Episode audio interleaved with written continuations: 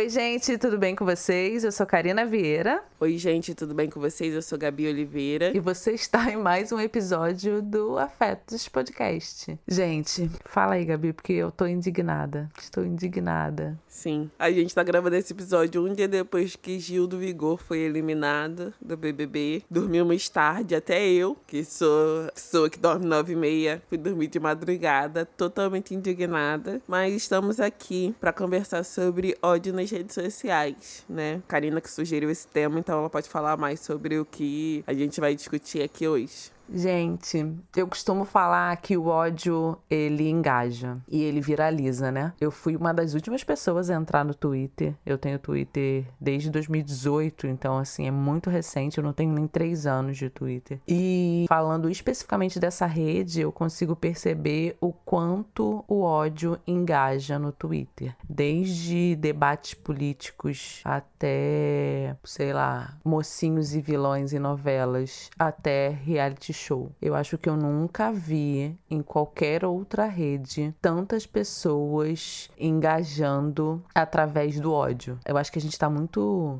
acostumado, na verdade, a falar para os nossos pares, né? A gente usa muitas vezes as redes sociais para validar as nossas opiniões. A gente posta alguma coisa porque a gente quer ser aceita, porque a gente quer receber elogios, porque a gente quer que o outro concorde com a gente e, portanto, valide o que a gente está escrevendo. Em outras redes sociais isso acontece, mas especificamente no Twitter, eu acho que a gente se acostumou a se ver cercada somente de quem pensa igual a gente, de pessoas que dão anuência aos nossos pensamentos. As redes sociais, sabendo disso, elas fazem com que a gente siga aquele pensamento ou aquela analogia melhor dizendo, do cachorro perseguindo o próprio rabo, sabe? A gente só se comunica com quem pensa igual, a gente só vê o que valida a nossa opinião. Eu acho que tem até um termo para isso, se eu não me engano, é viés de confirmação. E o que leva a gente a não ter,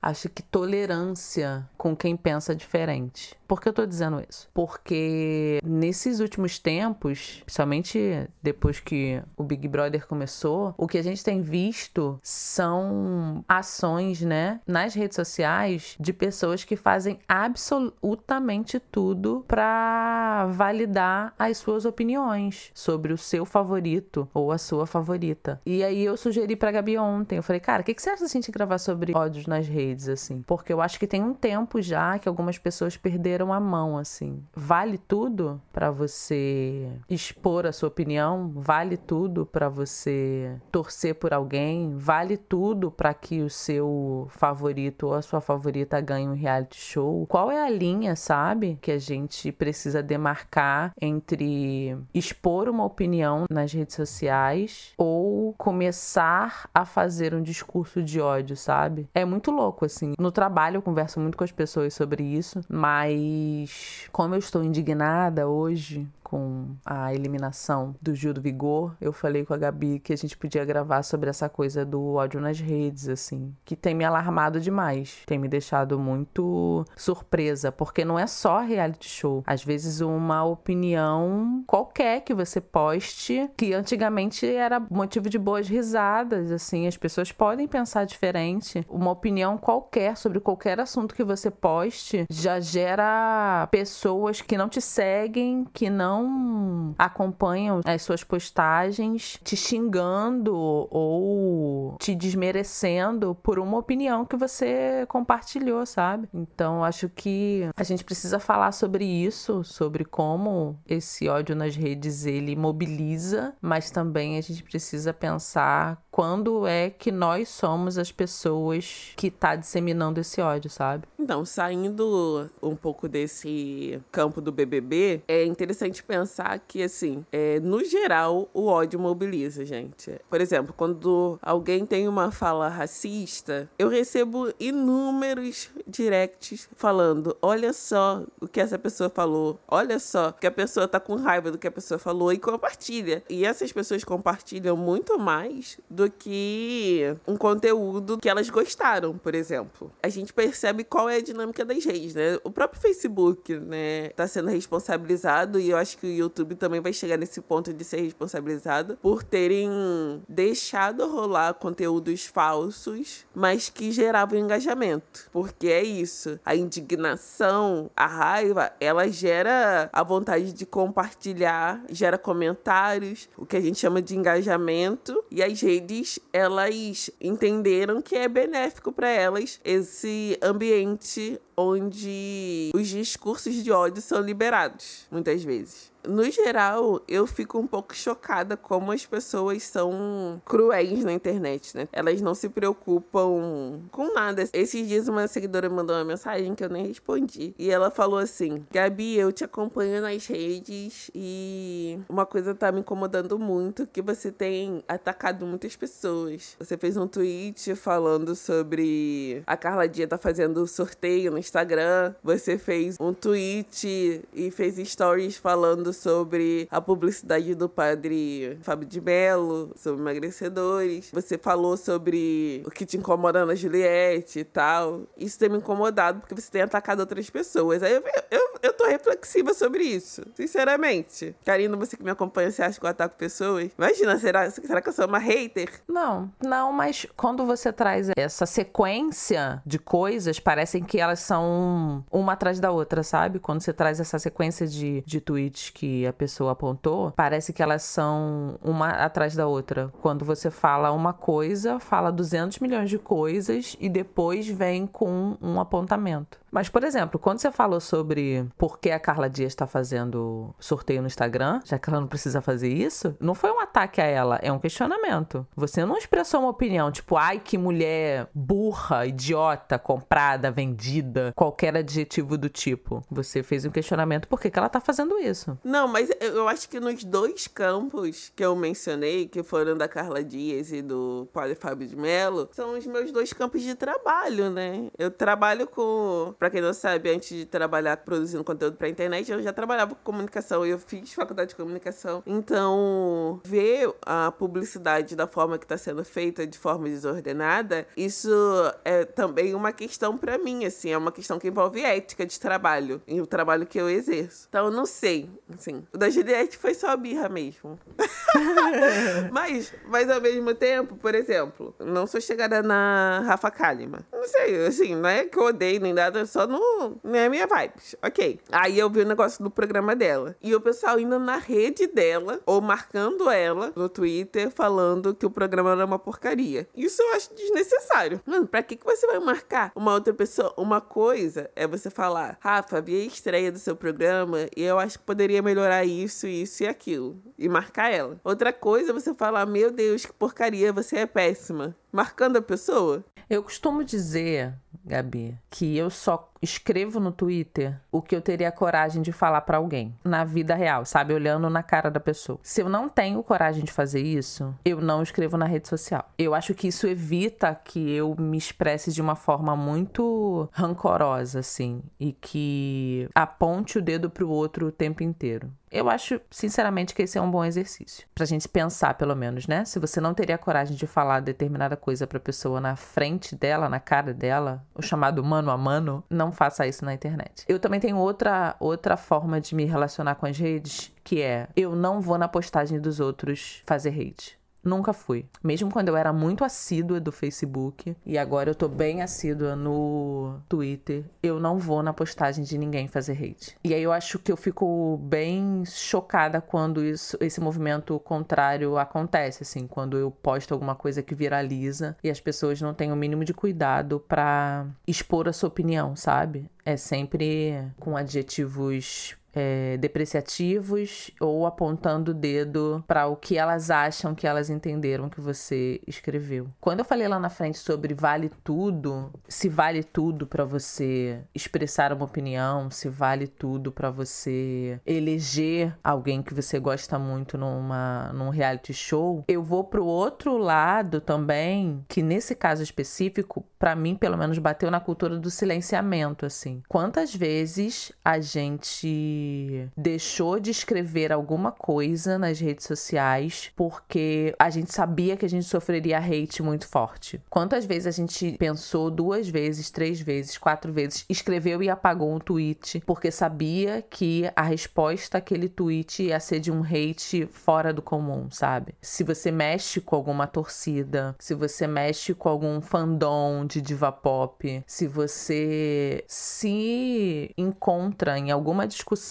onde você possa ser hateada de uma forma muito absurda, eu acho que rola a cultura do silenciamento também, sabe? Quantas vezes e quantas pessoas fizeram crítica a Juliette no Twitter sem colocar o nome dela, porque sabendo que se colocasse as contas seriam derrubadas. Eu vi várias pessoas que tiveram suas contas derrubadas porque falaram alguma coisa dela, que ela era muito chata ou era muito, sei lá, muito chata mesmo. Acho que o máximo que eu vi foi isso. E que tiveram suas contas derrubadas pelo fandom, pelos robôs, não sei, assim, porque a coisa chegou num, num nível tão grande que eu já não consigo saber se isso é orgânico ou se isso é comprado, sabe? Então, quando eu pergunto se vale tudo, é nesse sentido, sabe? Vale qualquer coisa para você torcer pro seu favorito, vale inventar fake news, vale hatear as pessoas, vale humilhar as pessoas, vale falar mal da profissão de algumas pessoas. Eu vi pessoas públicas sendo atacadas por torcerem por A ou por B. E a minha questão é essa, assim, vale qualquer coisa, sabe? Quando a gente questiona a cultura cultura do ódio nas redes sociais. Vale qualquer coisa pra gente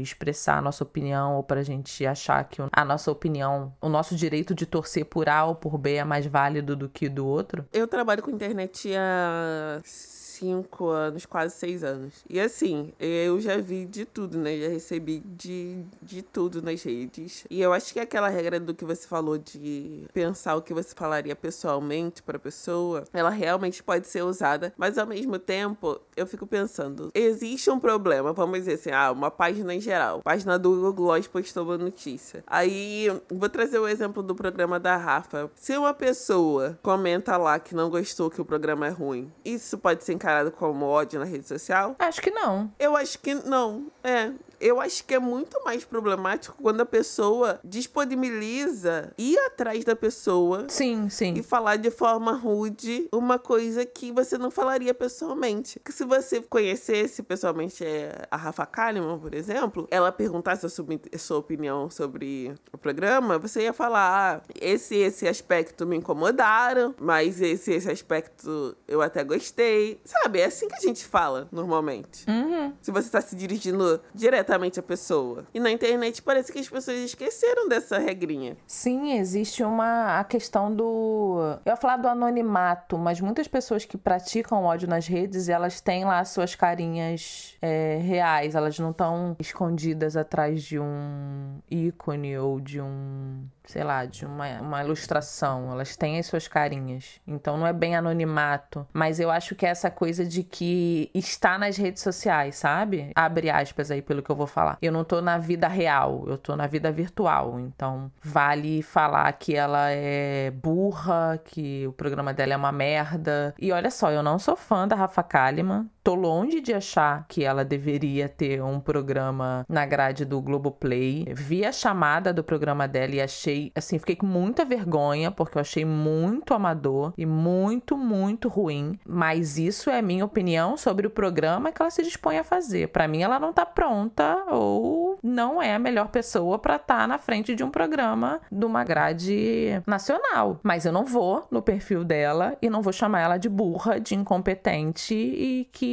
eu quero que ela morra, sabe? Tipo, existe um mundo de distância entre o que eu falei antes sobre não achar ela preparada e atrás dela para fazer hate pessoal, sabe? Não sei, Gabi, eu sempre fico muito assustada, na verdade, sabe? Onde o extremismo tá levando a gente, sabe? Tipo, onde esse ódio que você não pode falar absolutamente nada, sabe? Você não pode expressar qualquer tipo de opinião no Twitter que já chega a gente de, sei lá, de todos os lugares. Eu nunca achei, sinceramente, gente, que eu fosse silenciar a conta de ninguém. Eu nunca achei que eu faria isso, assim. Tipo, sempre fui muito de boa. Ah, não, beleza, fala o que você quiser. Só que eu não lembro qual foi o tweet que eu fiz que eu tive que silenciar, sei lá, 20 contas, assim. Eu também trabalho com rede social, mas eu tava muito tempo atrás das redes do que certamente na frente, assim. Então, trabalhando com páginas, é, as pessoas não sabiam que era eu que administrava, então não era minha cara ali sofrendo hate. Mas eu sempre fico muito surpresa quando eu vejo o nível de crueldade que as pessoas podem alcançar, sabe? Ao expressar uma opinião e aí verem, sei lá, sofrerem ataques de todos os lados, sabe? Eu sempre fico muito surpresa, assim. E aí, quando eu falei pra Gabi sobre a gente falar de ódio nas redes, eu fui procurar algumas coisas aqui pra gente trazer pra cá. E aí, eu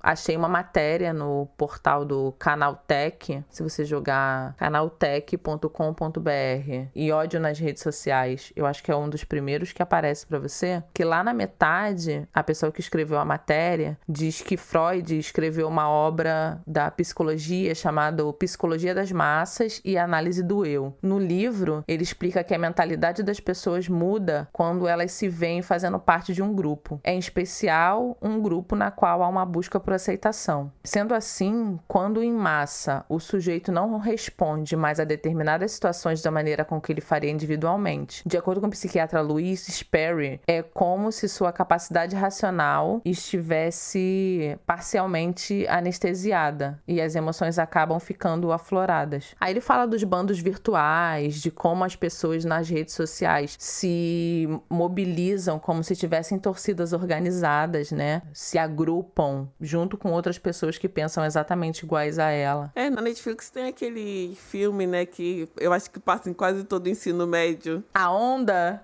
A Onda, é? Todo mundo viu esse filme do ensino médio. Sim, eu vi. É bem interessante para se pensar nesse efeito manada mesmo. Mas voltando, assim, ao que você falou das redes, eu fico chocada com como a gente chegou no ponto de ter medo de postar certas coisas. Isso para mim é absurdo.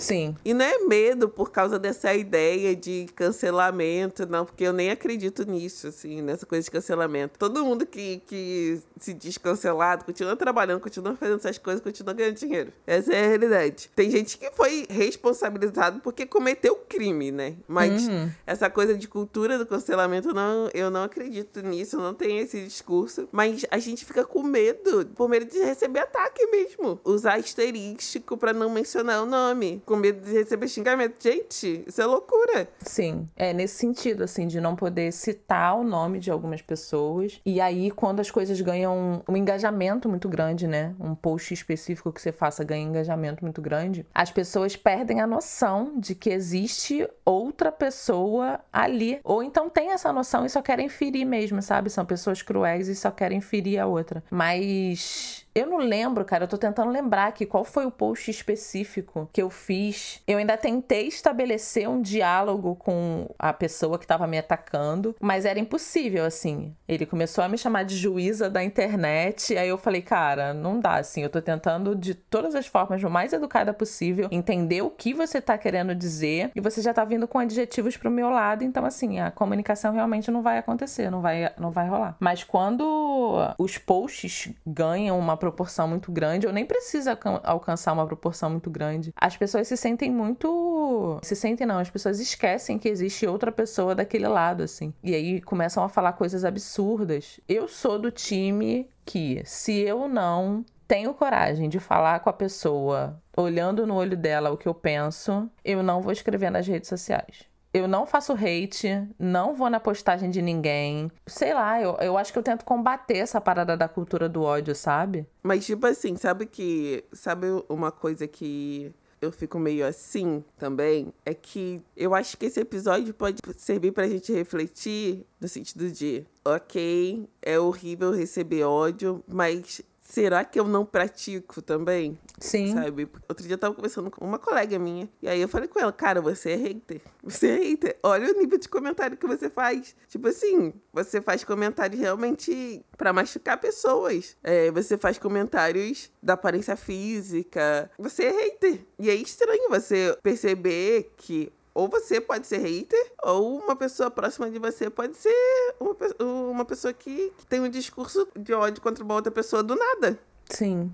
Eu acho que é o que você falou, assim, é pra gente pensar nas vezes que a gente sofreu hate, mas também pra gente pensar quantas vezes a gente também não foi a pessoa que propagou o ódio nas redes, sabe? É complicado, Karina. Um psicólogo social estadunidense chamado Philip Zimbardo, ele escreveu um livro chamado O Efeito Lúcifer, como pessoas boas se tornam más. E aí ele retrata um, um, experimento conduzido em uma prisão nos Estados Unidos, em que o efeito transformou a potência humana de criação em potência destrutiva. E que homens considerados do bem, né, se tornaram verdadeiros monstros, porque o ambiente os favorecia para isso. Pro psicólogo, né, pro Zimbardo, para que, para que ocorra uma desindividuação, né, para que, para que a pessoa deixe de ser um indivíduo, para que ele tenha um distanciamento do próprio self em detrimento de uma ideologia, o, o sujeito precisa estar em anonimato. E um sujeito anônimo tem a falsa impressão de invisibilidade e ele passa a se sentir mais seguro, motivado e onipresente. Então, não é que as redes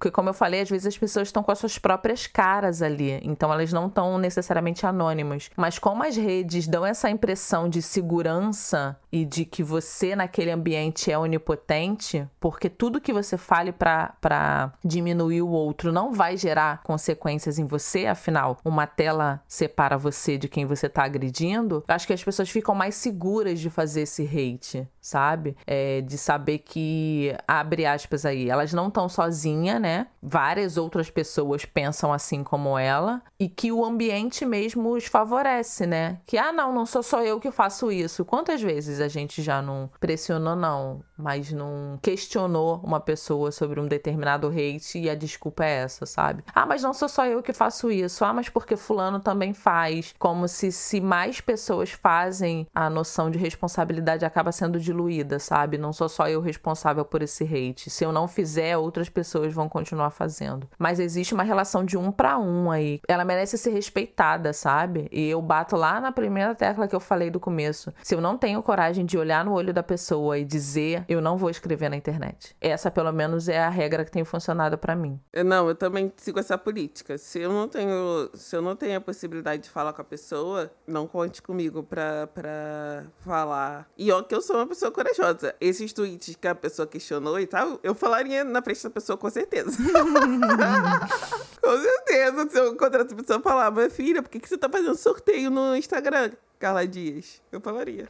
Não, e é muito louco o quanto as redes sociais faz com que a gente também não trabalhe a nossa impulsividade, sabe? E às vezes tweet ou poste alguma coisa pelo fígado, sabe? Porque seu fígado tá doendo ali, a sua vontade de machucar outra pessoa é bem grande, sabe? E as redes se, se aproveitam disso, né? Isso que é foda, assim. Uma vez eu escrevi uma parada no de uma matéria do. Não sei se foi do El País que eu li, que falava que se você não paga o almoço, você é o almoço. E nas redes sociais é exatamente isso que acontece. A gente tem essa, essa sensação de que a gente está usufruindo de um bem, a gente não está pagando por ele. Mas a gente não só não paga só com nossos dados, a gente não paga só com as informações que a gente disponibiliza, sabe? A gente não paga só para as empresas de publicidade saberem o que a gente quer comprar ou o que a gente não quer comprar, porque o algoritmo funciona dessa forma, né? Ele vai te direcionando para alguns locais e acaba mapeando o que você vê, o que você gosta, o que te mobiliza, quais são as coisas que te deixam mais fixados na timeline timeline. A gente paga com o nosso estômago, né? Através de úlceras, gastrites e com o nosso fígado. Porque não sei se acontece com você, Gabi. É, determinadas coisas que eu leio reverberam no meu corpo, assim. Eu sinto meu corpo tremendo, sabe? Eu sinto meu coração acelerando. Eu sinto meu estômago doendo em determinadas coisas que eu acabo vendo nas redes sociais. E isso gera um custo pra gente. Não é só o custo de você ser direcionado por algoritmos. É o custo da gente vender a nossa atenção, vender o nosso tempo, ter o nosso estômago ali criando úlceras porque a gente tá rodeado de haters. Mas vale a pena pensar no que a Gabi falou. Às vezes os haters estamos sendo nós mesmos, né? Infelizmente. É difícil pensar nisso. É difícil se ver nesse lugar. Mas pode ser que sim. É trabalhar para melhorar, né? Sim, sim, sim, sim. Eu só fico pensando assim voltando o que a gente tinha falado um pouquinho lá no começo, se vale tudo, sabe? Eu acho que reality show vai, reality show vem, a gente desenvolve, né? A gente não ganha. A gente desenvolve simpatia por algumas pessoas, a gente desenvolve antipatia por outras, mas eu acho que eu fico muito assustada de ver como as coisas chegaram num ponto que para mim é muito absurdo assim, de você ter que camuflar determinadas opiniões sobre alguém, porque senão você vai sofrer o hate da torcida, isso dentro de reality show ou fora de reality show, e como o ódio realmente está mobilizando as nossas ações, sabe? A gente às vezes esquece. Acho que se tivesse um botãozinho, sabe, de tipo, pensa bem antes de dar um retweet, ou é isso mesmo que você quer dizer? Você não tá só indo junto com a multidão, sabe? Está todo mundo indo para esse lado. Você realmente precisa ir para esse lado também? Não existe uma forma mais gentil e educada de você dizer o que você tá querendo dizer? Não sei, assim. Eu acho que a gente precisa expressar o quanto a gente tá com raiva, o quanto a gente tá chateado, enquanto a gente tá indignado com alguma coisa. Mas a gente não pode esquecer que existem pessoas do outro lado da tela, sabe? É, e que se você não tem coragem de dizer na cara daquela pessoa que você vai twittar, não tweete. Será um aviso desse funcionaria? Será que sim? Eu tenho minhas dúvidas. não sei. Eu tenho minhas dúvidas, mas quem sabe? Talvez sim, né? Não sei. Sabendo que o ódio é mobilizador, as redes sociais não farão isso, porque isso é um, um tiro no próprio pé, né? Sabendo que o ódio mobiliza, sabendo que a raiva mobiliza, é, botar um aviso de que pense duas vezes antes de você twittar é um tiro no próprio pé e acaba com o próprio modelo de negócios. Então. Sim!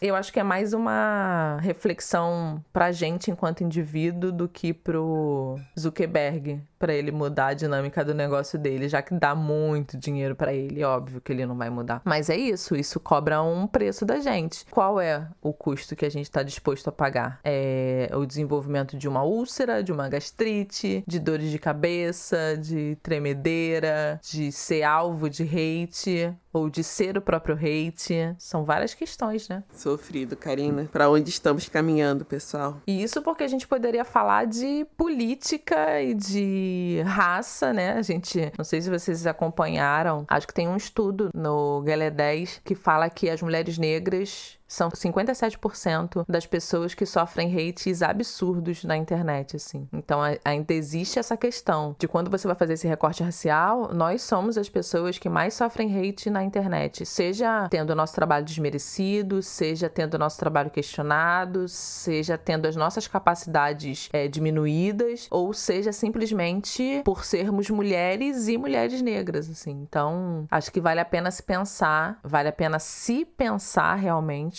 pensar qual é o seu papel nas redes sociais, o que você está fazendo e o que as redes sociais estão fazendo com a gente, né? O que elas estão deixando a gente expor, assim. Se a gente expõe o nosso lado mais amoroso, se a gente expõe o nosso lado que a gente não quer que as pessoas vejam, e qual é o preço que a gente paga por essas exposições. O preço que eu pago é nunca ser amada de verdade.